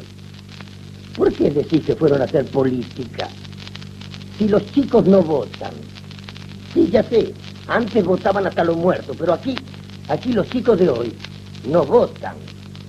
Y entonces, qué rara confusión se ha establecido en tu cabeza como para querer embarrar una fiesta de la emoción tan linda como esta de hoy, que no tiene parecido en nuestra historia, con una frase descarnada y sin sentido. Ahora también los chicos hacen política. Y no, mordisquito. No, ¿por qué van a hacer política? Si los chicos no saben más que besar o no besar. ¿Y qué? ¿Te dio rabia que hoy quisieran besar? Y no se lo merecían el beso. Mil besos, medio millón de besos. Los chicos no intuyen nada de eso que vos querés. Los chicos sienten, ven, les han dado todo, se lo siguen dando y ellos tienen miedo de que no le den más todo ese amparo.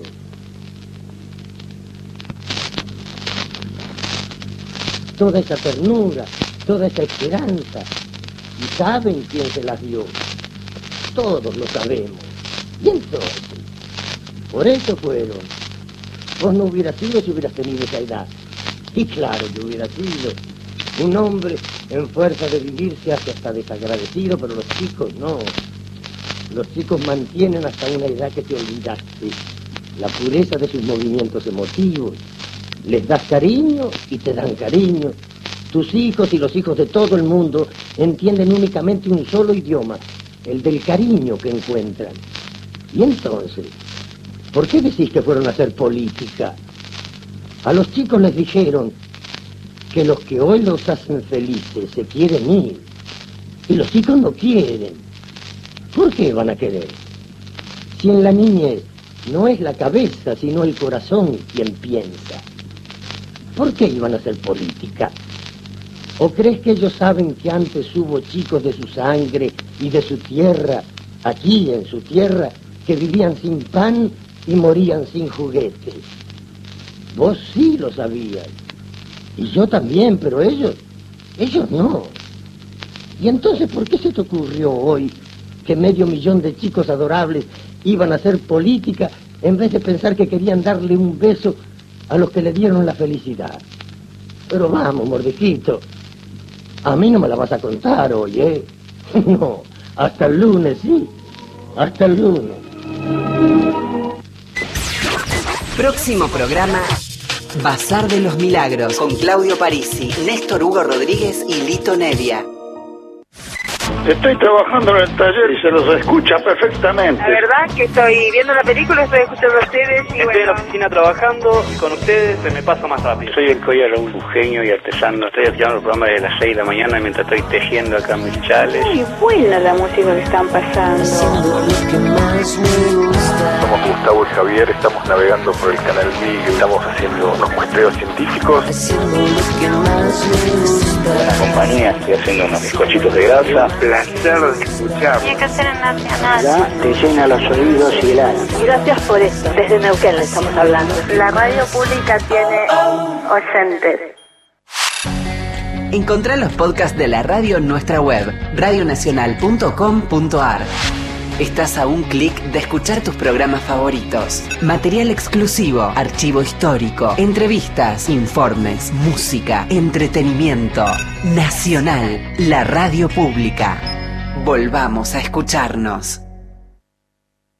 Ahora, Nacional, en todo el país. 7 de la tarde, 27 minutos. Vidas Prestadas, este programa sobre libros y sobre mundos posibles. Vidas Prestadas, Inde Pomeraniec. Claudia Piñeiro, autora de Catedrales. Tantos libros, Claudia. Siempre tus libros además llegan como con una cierta regularidad. La escritura es ontológica, que uno no es la misma persona si escribe o si no escribe. Lunes, desde las 0.30. Yo siento que es algo que viene como formateado en el ADN en un punto, esa necesidad de escritura, de expresarte con la palabra escrita. Y cuando pasa el tiempo y no lo haces, te empezás a sentir salido del eje, por decirlo de alguna manera. Por Nacional, la radio pública. El humor y la música. La ficción y el deporte. Su magia en un siglo de radio. Por Nacional, la radio pública. ¿Que no entendés? No, a mí no me la vas a contar que no entendés. Que no la entendiste ya hace mucho. ¿Qué me vas a contar?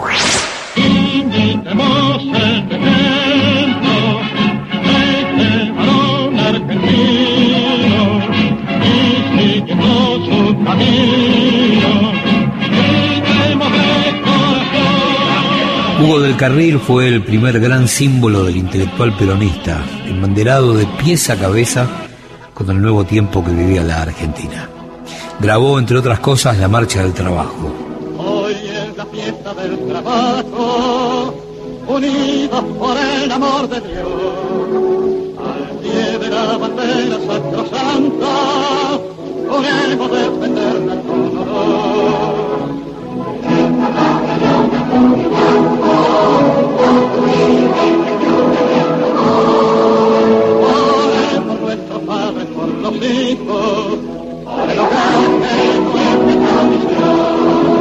La Milonga del 17 de octubre. a dispensar su excelencia que un payador del camino, que un payador del camino, que hace esfuerzo genuino ante tanta concurrencia. Quisiera en esta emergencia tener el don de Gavino para elogiar con mastino la histórica presidencia que realiza su excelencia en este suelo argentino. Le cantó a Evita. Con aire de pagador entró a su casa, señora. Entró a su casa, señora, con la guitarra canora, templada por mi fervor. Cada clavija una flor y cada cuerda cantora, una pulsación sonora, restalla con amor para vibrar en su honor, mi dignísima señora. Y también le puso su voz a charlas radiales que apuntalaron la primera presidencia de Perón. Hablar al micrófono con Hugo de Carril es correr el riesgo de que él cope la dirección del diálogo. Por algo es señor de las ondas del aire, pero un señor también sabe ceder la palabra. Vamos pues a interrogarlo ante este diabólico aparato que no se conforma con ser testigo y propaga la voz. Y vamos a ver, del Carril, usted es el hombre permanentemente risueño, ¿verdad? Menos cuando estoy serio. ¿Cómo suele estarlo? Cuando no hablo de mí, sí. Es usted un señor, sin duda alguna. El señorío, entendamos, no en el empaque, sino en la simpatía. ya voy a tener que reírme porque se trata de mí. Pues, ¿Hablamos de otro objeto? Sí. ¿Conoce usted el plan económico del general Perón? Creo que no hay un argentino que lo ignore. ¿Y percibe usted sus alcances? No es tarea difícil. El presidente Perón quiere afirmar la economía justicialista que ha implantado en el país y al mismo tiempo contribuir a la educación integral de su pueblo. Nelly Omar fue el otro gran símbolo tanguero que se sumó a la pelea cuerpo a cuerpo por instalar un nuevo proyecto de país. Soy la mujer argentina, la que nunca se doblega y la que siempre se juega por Evita y por Perón. Yo soy la descamisada, a la que al fin se le escucha, la que trabaja y que lucha para el bien de la nación, la que mañana en la urna para valer sus ideales, para que sigan triunfales las obras del general. Yo soy la descamisada, surgida del peronismo, que ostenta el justicialismo como emblema nacional.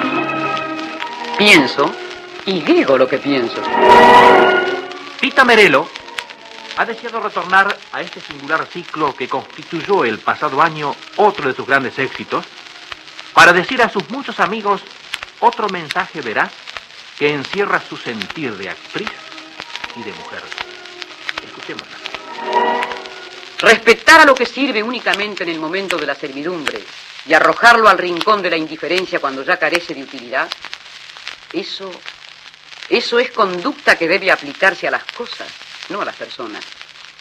Queme usted la silla hecha pedazos donde solo haríamos sentar a los parientes molestos. Tire al río el canasto de la fruta picada. Queme los papeles viejos que no tienen recuerdos. Ah, no, pero una tía no es una fruta, ni un abuelo es una silla. La vida los dignifica. La vida les da un tamaño respetable. Cuando el peronismo, a través de la Subsecretaría de Informaciones de la Nación, decidió emitir un programa radial para defender su propuesta, fueron convocados para leer los guiones de Abel Santa Cruz, Tita Merelo, Juan José Míguez, Pierina de Alessi, Lola Membrives y Luis Sandrini. Pero con, con este calor, que es una sucursal de Mato Grosso, me vas a hacer creer que estuviste trabajando seis horas y produciendo. Pero te pensás que yo me creo que con injerto de cebolla y sauce sale sauce llorón. Pero no. Claro, a mí me, me pueden engañar, ¿no? Me pueden engañar, pero lo mismo me pasó el otro día, ¿no? Voy a comer una casa, su rico pollo. Le digo al final a la patrona, vea señora, qué rico estaba el pollo. Y ella me contesta, y eso que todavía no sabemos de qué falleció. Otro me podrá engañar, ¿no? Pero vos no, chanta, no. Vos no, vos tenés una obligación que cumplir. Te han dicho que por el bien de todos tenés que producir y lo único que producís es alergia. No, pibe, no, eso está mal. Te han dado un montón de ventajas y vos, en vez de agradecerla, no hace más que aprovecharla. Y después te quejas que la vida está cara, que el jefe te tiene rabia, que los compañeros no trabajan. Según vos, no por este que sean honrados y decentes, no, por esto no, no. Es para hacer mérito que lo hacen, sí. Me haces acordar a aquel que protestaba. ¡Qué mal anda el correo! Hace una semana que escribí una carta y todavía la tengo en el bolsillo. Pero no, Chanta, no. Pero Chanta, no, no te olvides de echar la carta, Chanta. Los micros de Sandrini fueron históricamente conocidos como el Chanta político. Pero qué cosa. Mira, vos como yo conociste las épocas del trabajo a dos turnos, por 80 pesos, la cesantía muerte, sin preaviso y sin indemnización. Y entonces no soñabas con descansar, sino con trabajar. Y ahora que se cumple tu sueño, solo te importa el cuellito y la corbatita. Pero ¿cómo? Vos, vos te la compraste a tu voz. Como el trabajo es salud, que trabajen los enfermos. Vamos, chanta. Mira con qué cariño te hablo para que entiendas y no te pases toda la tarde con el palillo y mirando el reloj de espíritu. Nadie te pide que te mates. Nadie quiere que te hagas el harakiri encima de una planilla. Pero queremos todo que nos ayude produciendo en la medida de tu fuerza. Aunque, aunque se te arrugue el cuellito, no importa. Total, si ahora tenés plata para comprarte otro nuevo. Tener un país nuevo no vas a tener un cuello nuevo. Pero entonces producir. Las grandes obras se consiguen siguiendo esta orden. Producir. O vos también te crees, por ejemplo, que lo de Seiza se hizo sembrando semillas de aeropuerto. Vamos, ya. Hasta mañana en la misma esquina. Adiós, muchachos. A mediados de 1951 y con la colaboración en los libretos de Abel Santa Cruz y Julio Porter, Discépolo fue invitado a hacer Pienso y digo lo que pienso. Todas las noches de lunes a viernes, dice Polín, conversa con sus muchos amigos de todo el país, como él solo sabe hacerlo, comentando temas de interesante actualidad. Y ya está nuevamente con nosotros Enrique Santos Discépolo. El 11 de julio de 1951, Discépolo se transformó en una especie de jaurecha radial, desnudando todas las miserias de esa mentalidad medio pelo que se siente tan lejos del que tiene más cerca y más cerca del que tiene tan lejos. Decís que vos sabías lo que era un gaucho. ¿Y por qué me la querés contar a mí? Si vos no lo sabías. No, ni yo ni nadie casi. Más allá de tu barrio cargado de glicinas o de tu ciudad abrumada de luces, se extendía lo que en el lenguaje de la samba se llamaba tierra adentro. Una ancha tierra servicial y dolorida. El campo que te cuidaba las espaldas y al que nunca mirabas de frente porque vos no lo mirabas. Yo me acuerdo. No me digas que sí. Vos eras un hombre de ciudad, una célula evolucionada y despreciativa, pero no por maldad, por desinterés más bien, o por abulia. Eras un hombre que solo pensaba en sus problemas y que nunca se detenía a suponer qué problemas existirían en el campo, porque ¿qué era el campo sino un lugar de donde mandaban carne y fruta? La geografía de tus sentimientos terminaba en la avenida General Paz justamente en la avenida General Paz, y el resto era para vos una especie de cambalache folclórico donde se mezclaban al tuntún de la cinacina la vaca, la yegua madrina, el cedrón, el gaucho y el chingolo. ¿Te acuerdas del chingolo? Aquel al que el ferrocarril le había dado aquel susto bárbaro. Bueno, tu paisano, tu hombre de campo, tu gaucho, era que... ¿Qué era eh, sino un individuo falsamente literario que siempre estaba haciendo ruido con las escuelas. El gaucho que te imaginabas se pasaba la vida a caballo diciendo, ay, Juna, y boom, golpeando el estaño de las pulperías porque vos creías que tenían estaño, yo también, y pidiéndole al pulpero Ginebra. Oíme, no dije Ginebra, Ginebra es un lago y Ginebra es un porrón. Y la pedían para ahogar las penas de la china sotreta. Y claro, vos sabías que quería decir sotreta, ¿verdad? Y como no lo ibas a saber. Pero latifundio, latifundio no sabía qué quería decir. Sotreta sí. Vos sabías perfectamente que el gaucho tomaba un cimarrón al pie del alero, eso lo sabías, claro, pero que el gaucho ganaba como peón cinco pesos mensuales Oílo bien, cinco pesos por mes. Eso nunca lo supiste. Del sueldo no te enterabas. Del cimarrón sí. Te habías hecho una idea del gaucho, una idea para uso interno, y dentro de tu imaginación, el campo era un desfile de prendas vestidas de zaraza que bailaban el pericón por María. Precioso. En total fueron dos ciclos radiales que constaron de 39 cartas, en los que mantuvo un diálogo imaginario con un opositor al que bautizó Mordisquito. Porque vos y yo y todos conocíamos la palabra gurisa. Qué linda palabra. ¿Cómo no? Eh, eh, Una linda palabra. Eh, Explotación, nunca supiste qué significaba. Injusticia tampoco, claro, vos sabías lo que era gurisa. Y claro, no, no eran palabras literarias. Y además el campo, el campo quedaba lejos.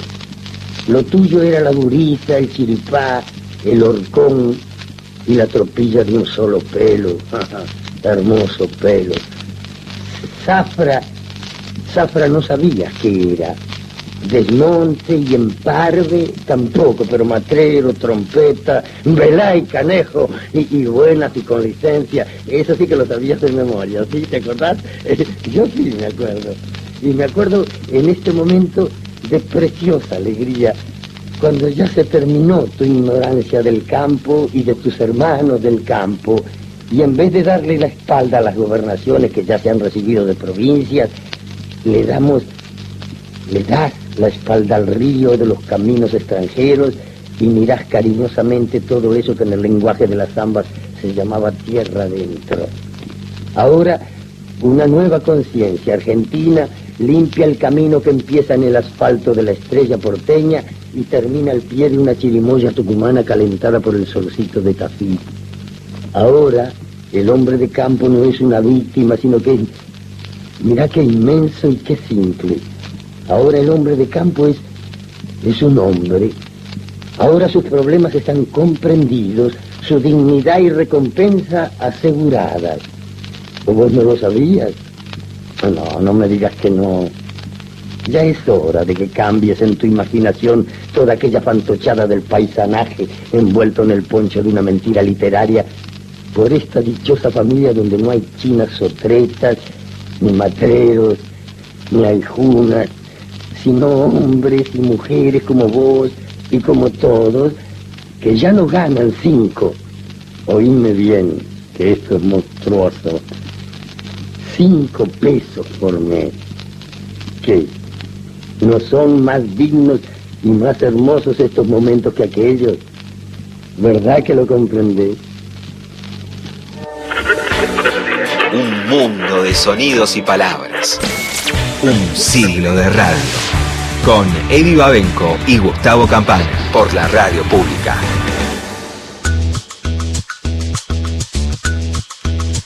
Muy bien, lo decía Gustavo Campana, Disépolo no estaba solo, y escuchamos las voces ¿no? de Hugo del Carril, Nelly Omar, Tita Merelo, Sandrini, con los libretos de, de Abel Santa Cruz, diciendo no seas chanta, acordate, tené memoria, ¿no? Todos ellos lo acompañaron en esta misión de, de librar, bueno, la batalla cultural, ¿no? La misma batalla cultural de la que venimos hablando eh, desde hace muchísimo tiempo. Y ahí se jugaba otra cosa, ¿no? Que, que estaba dando vueltas y que ya mencionó Campana en el arranque del programa, el hito de la ley de sufragio femenino, sancionada y promulgada en 1947 y que est- estaba entrando en vigencia en estas elecciones en 1951. Pero por supuesto, no todos estaban contentos con esa situación. Disépolo lo resuelve con una pregunta sencilla.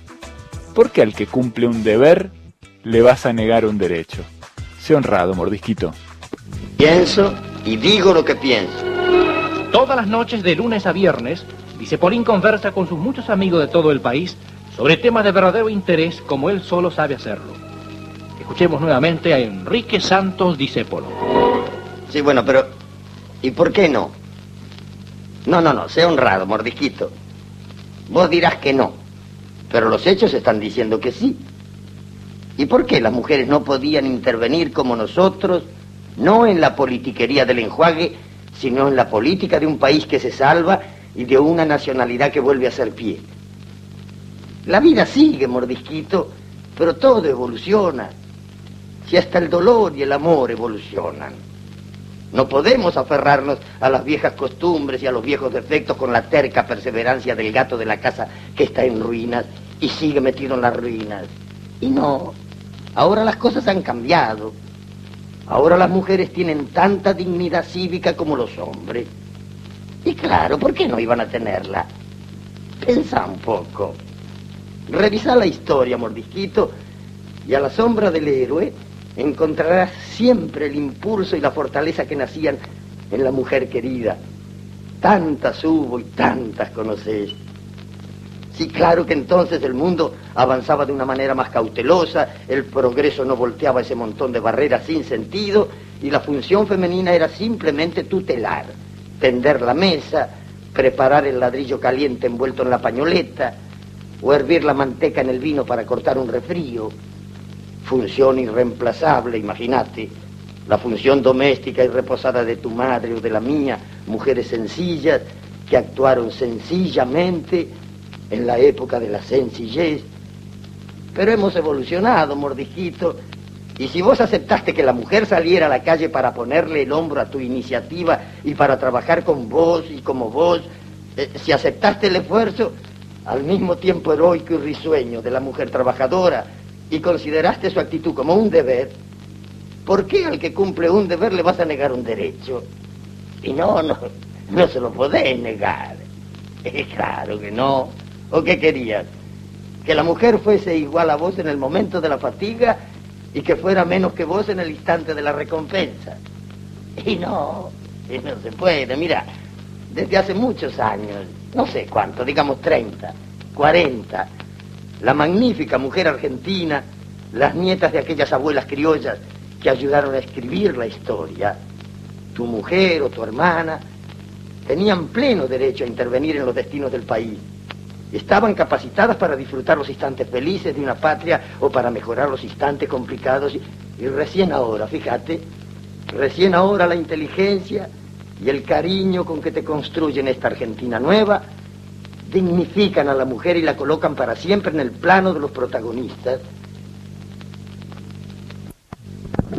Y está bien, así debe ser, porque no podemos vivir absurdamente en la, en la estropeada casa vacía. Pensamos, mordisquito, en el fervor tremendo que las mujeres han demostrado en los últimos años de reconquista apasionada. Pensá en las obras enormes que una mujer sola, una sola mujer ha hecho para tu patria. Y frente a esas obras monumentales, es posible que no comprendas todavía qué derechos le asisten a las compañeras de tu nacionalidad. Y no, a mí no me lo podés contar, que no lo comprende. Vos deja el pasado. Ya está en la percha, colgado junto a un montón de desencantos. Pero pensá que si ahora la mujer y las mujeres se lanzan alegremente, lealmente a la función cívica, es porque hay una nueva fuerza que las empuja. Y vos no podés mantenerte al margen de estas verdades que te digo, y que te las digo porque me las enseñaron ellas con su ejemplo claro y valeroso. Vamos, mordisquito, deja al gato. Sí, deja, deja que el gato se pasee maullando sobre los escombros y entra valientemente en esta época llena de momentos flamantes, de justicia y de claridad. ¿O preferís el oscuro afecto de la casa en ruinas? Bueno, ¿no te parece muy literario eso? Vamos, no me digas que preferís ponerle las espaldas al techo que se te cae encima y así vencido, así inclinado, protestar contra el desfile de las mujeres victoriosas. Y no, ¿qué vas a preferir? A mí no me lo vas a contar. Hasta mañana, ¿sí? Hasta mañana. De 1920 a 2020, un siglo de radio. Con Eddie Babenco y Gustavo Campana. Por Nacional. La radio pública.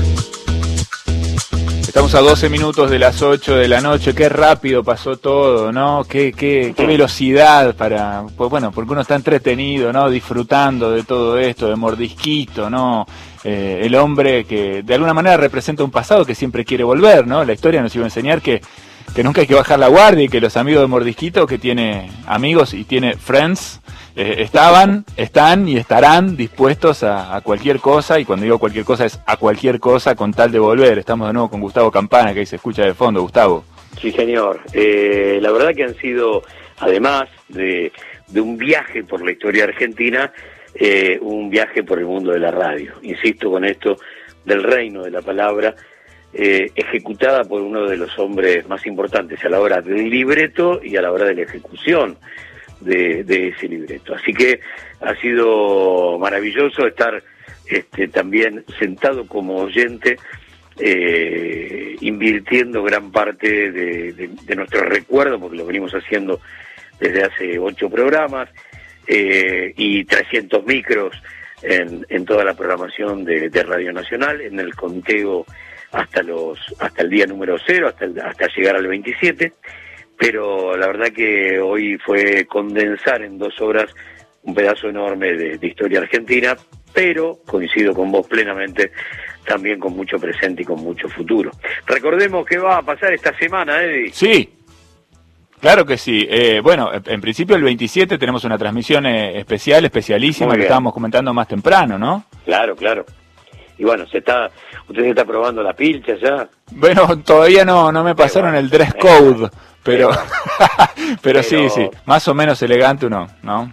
No, pero digo qué importante el hecho de, de, de poder ser protagonista de algo que nos tiene como anfitriones y, y en ese sentido Radio Nacional va a cumplir a la altura de las circunstancias en el marco de toda esta emergencia y esta locura de la pandemia que nos impide que, nos podamos juntar dándonos un abrazo con tantos compañeros en el Teatro Coliseo. Pero bueno, eso esperará y seguramente vendrá cuando se pueda.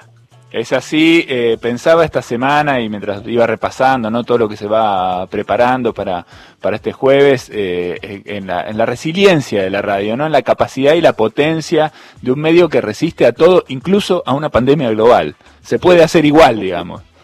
Sí, sí, por supuesto, por lo menos no, no igual, pero, pero sí estar al aire, digo, porque eh, no debe haber nada más antirradial, por llamarlo de alguna manera, no debe haber nada más antinatural para el proceso radial que hacer radio sin mirarnos a los ojos. Digo, en la mayoría, si bien lo está haciendo vía Zoom, pero no hay nada como ese lenguaje que tiene que ver con, con lo corporal, con mirarnos a los ojos para saber este, cuando, cuando un compañero tiene que entrar, cuando hay que ceder la palabra, cuando, bueno, todas esas cosas que son parte del juego radial indestructible, que lamentablemente en esta situación es, es prácticamente imposible.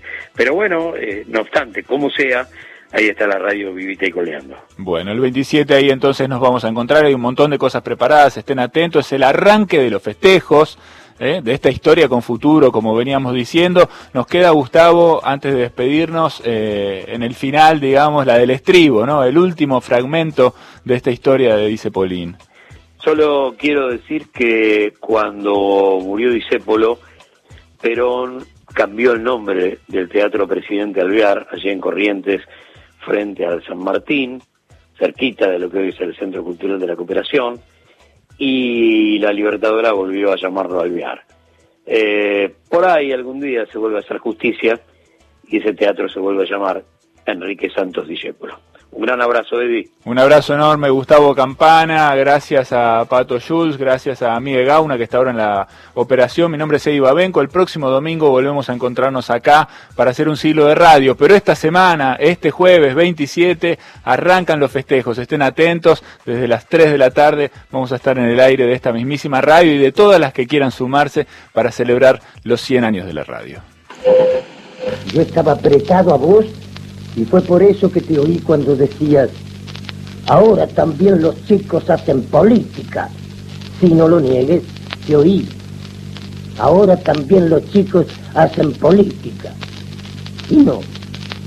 ¿Por qué? ¿A qué le llamas política? A gente que da las gracias. Porque los chicos de hoy fueron a devolver con su presencia lo que han recibido en privilegios ¿O no sabes que en tu patria primero están los niños y después los niños y después otra vez los niños? ¿Por qué decís que fueron a hacer política? Si los chicos no votan. Sí, ya sé, antes votaban hasta los muertos, pero aquí, aquí los chicos de hoy no votan. Y entonces, qué rara confusión se ha establecido en tu cabeza como para querer embarrar una fiesta de la emoción tan linda como esta de hoy, que no tiene parecido en nuestra historia, con una frase descarnada y sin sentido. Ahora también los chicos hacen política. Y no, mordisquito. No, ¿por qué van a hacer política? Si los chicos no saben más que besar o no besar. ¿Y qué? ¿Te dio rabia que hoy quisieran besar? Y no se lo merecían el beso. Mil besos. Medio millón de besos. Los chicos no intuyen nada de eso que vos querés. Los chicos sienten, ven, les han dado todo. Se lo siguen dando y ellos tienen miedo de que no le den más todo ese amparo.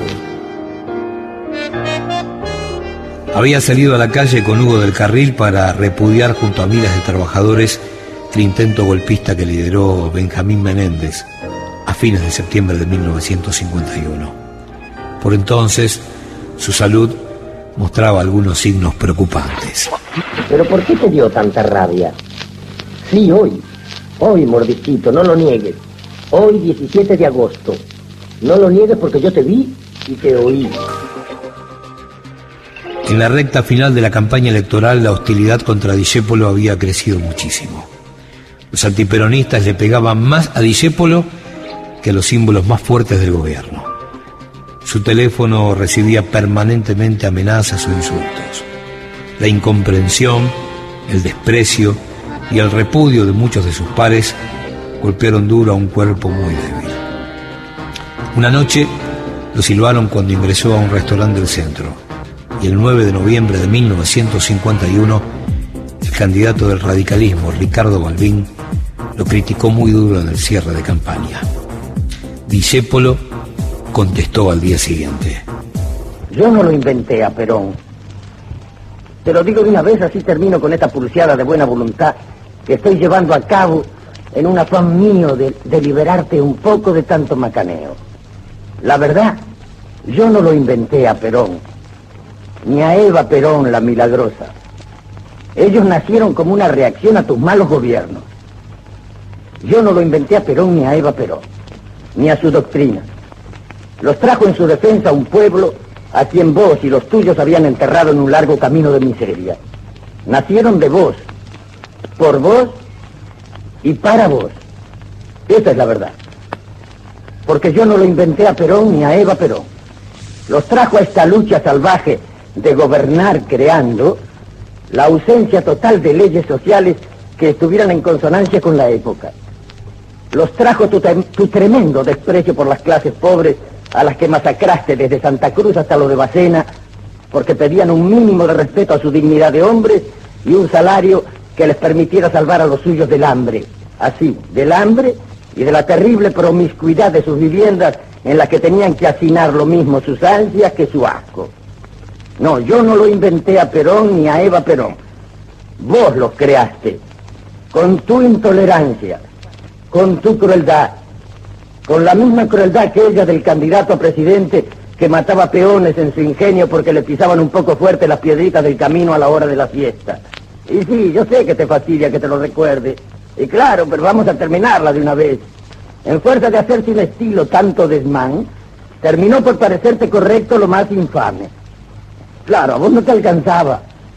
A mí lo único que me resta es agradecerte el bien enorme que sin querer le hiciste al país. Gracias te doy. Por él y por ella. Por la patria que los esperaba para iniciar su verdadera marcha hacia el porvenir que se merece. A mí ya no me la podés contar, mordisquito. Hasta otra vez, ¿sí? Hasta otra vez.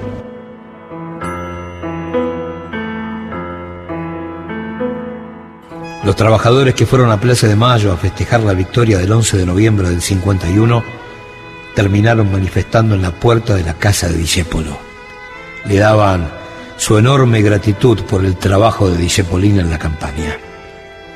En vísperas de la Nochebuena, su corazón dijo basta. Sus restos fueron velados en Sadaic y el 24 de diciembre enterrados en Chacarita.